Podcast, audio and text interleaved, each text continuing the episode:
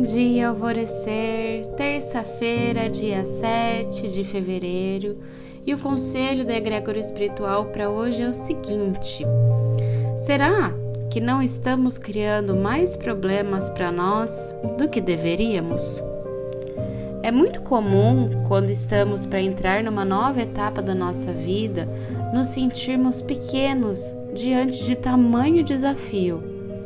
E nesse momento surgem os pensamentos mais devastadores e mais autossabotadores, e os principais deles conectados à energia financeira. E é claro que nós pensamos no financeiro.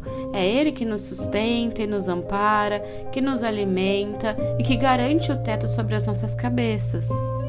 Mas sempre, sempre que entramos de coração e alma abertos no caminho que a nossa alma está clamando tanto a nós, recebemos suporte. Oportunidades aparecem, porque nos sintonizamos ao que eu gosto de chamar de central de realizações do universo. É como se fizéssemos uma ligação ao ramal dos anjos nas nossas orações ao dizer a seguinte prece: Eu firmo esse novo caminho na minha vida. Eu atendo o chamado da minha alma e do meu coração. Me mostre o caminho. Me dê as oportunidades. Traga a mim o que for necessário, pois me comprometo a ir de encontro com o meu trabalho e dedicação. Essa oração, esse pedido, essa prece, o que você quiser chamar, é poderosa demais. Demais. Se eu fosse você, eu até anotava ela para você fazê-la várias e várias vezes de novo. Então, Saia das obsessões que te sabotam. Se ancore nos seus sonhos.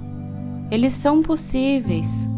Eles são muito possíveis. A afirmação do dia de hoje é: me comprometo a me conectar com os meus sonhos. E a meditação para hoje, lá do portal Alvorecer, tem link aqui na descrição do podcast, é a limpeza de chips e implantes.